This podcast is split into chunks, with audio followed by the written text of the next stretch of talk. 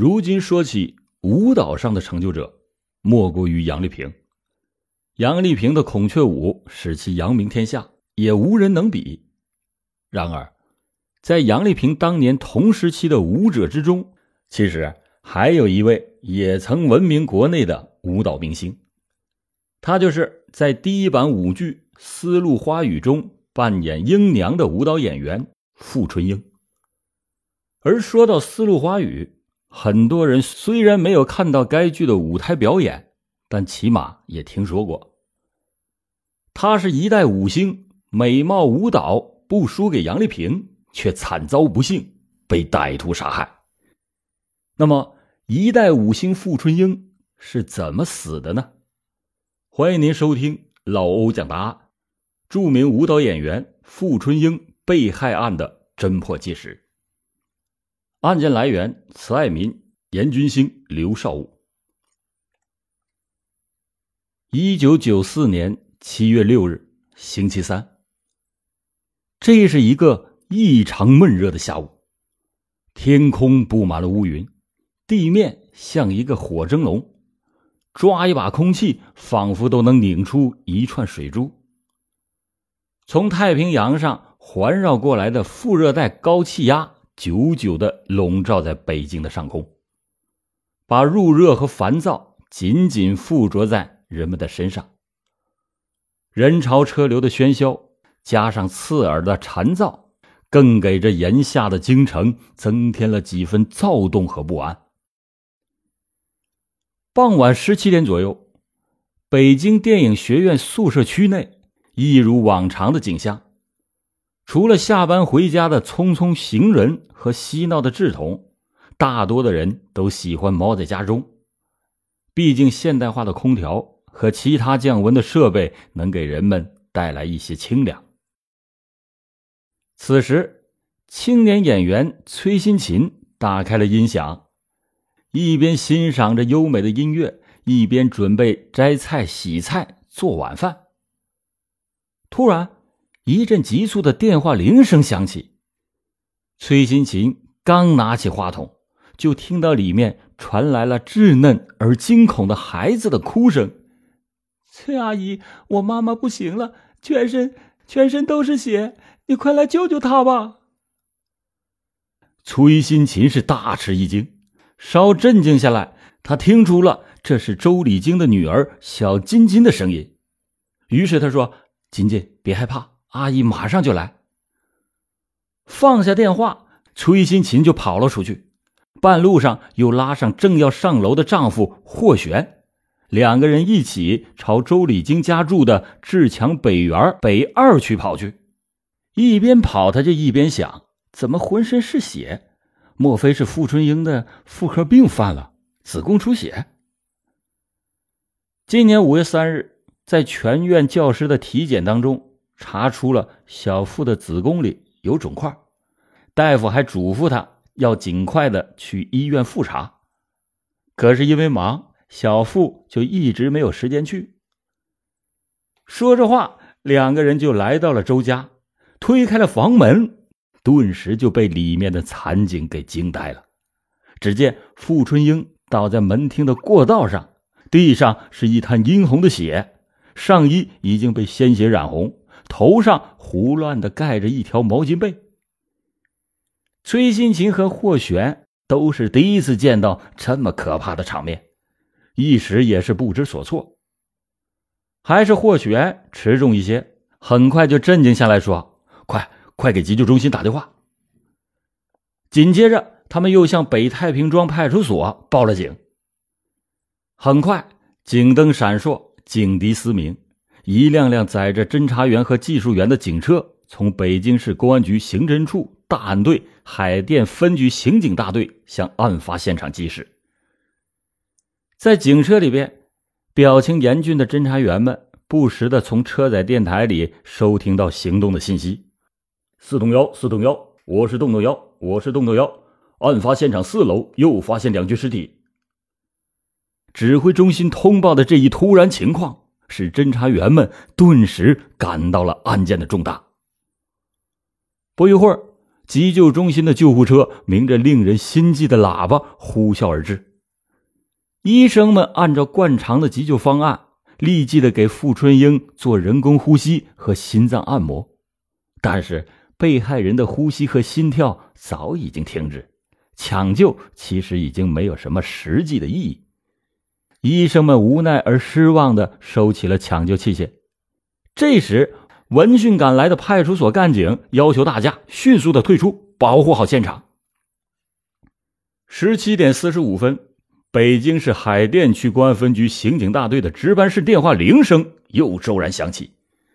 值班刑警的李建军拿起了电话，北太平庄派出所的民警王金生报告说：“志强北园北二区甲二楼五门七零三室傅春英在家中被杀，请求速派人勘察现场。”十八点，海淀分局刑警大队的副大队长已经带领着数名侦查员来到了案发现场。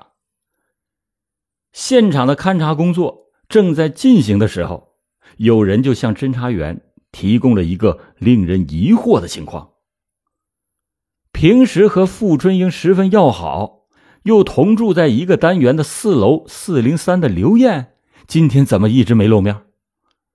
刑警们就迅速的警觉起来，傅铁军队长等人就急忙下到了四楼。只见四零三的防盗门是开着的，门却在里面给锁上了，敲门也是无人应答。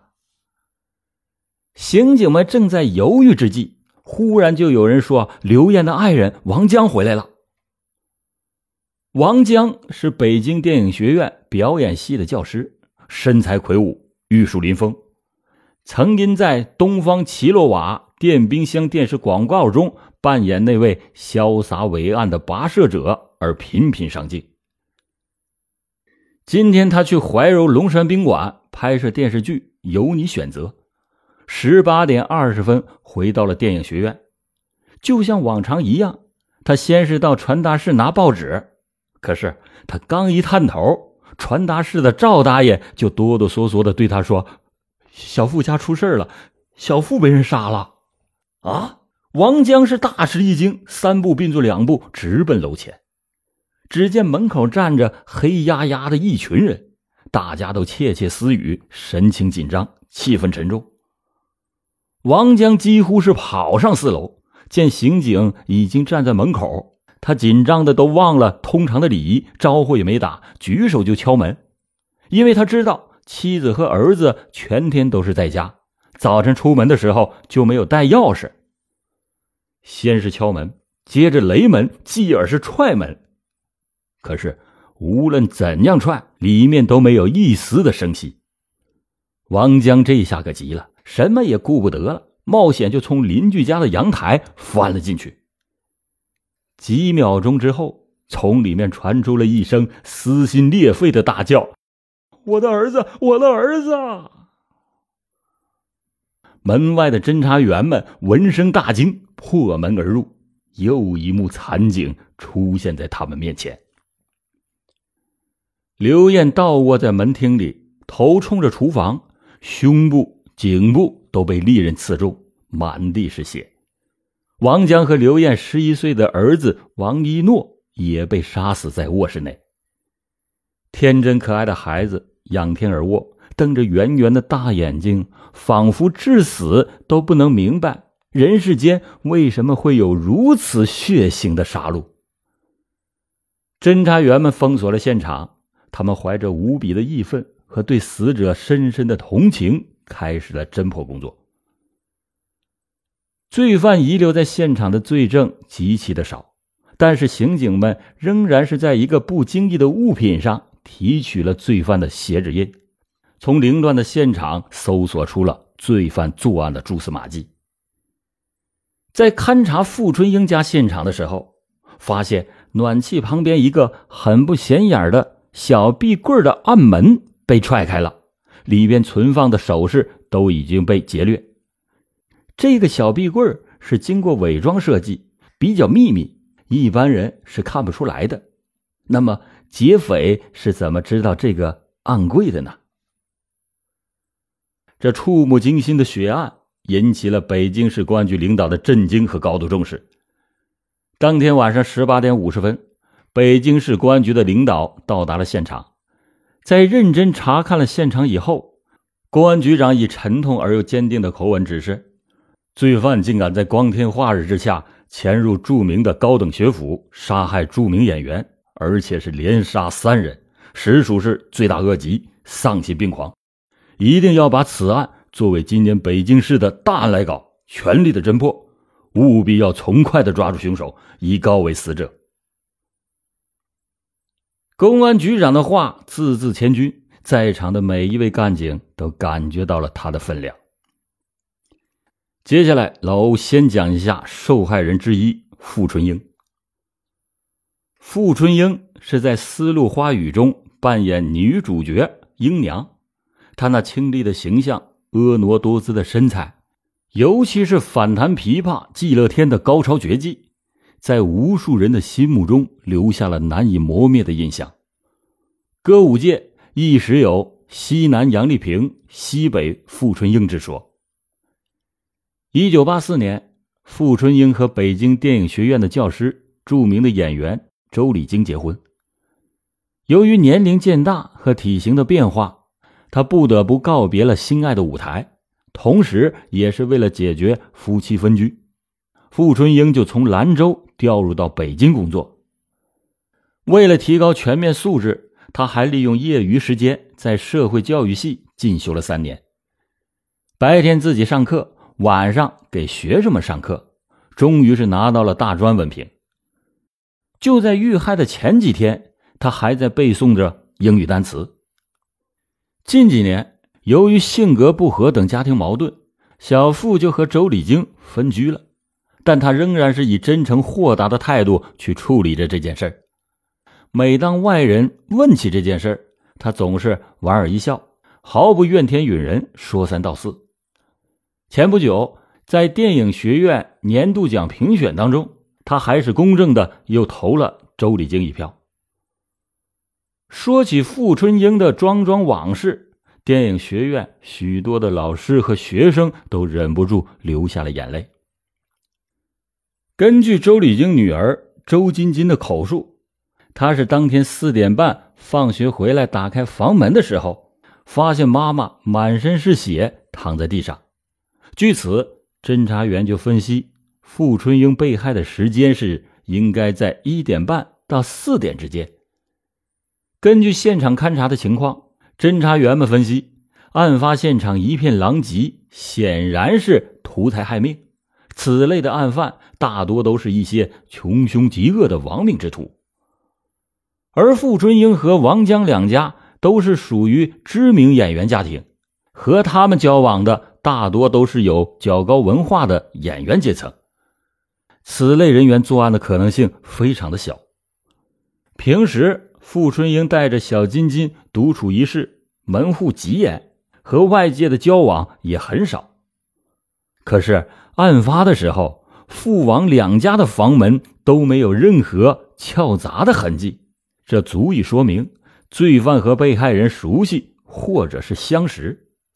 而且，由于傅春英和刘艳、王一诺同时遇害，这起案件无疑是同一罪犯所为。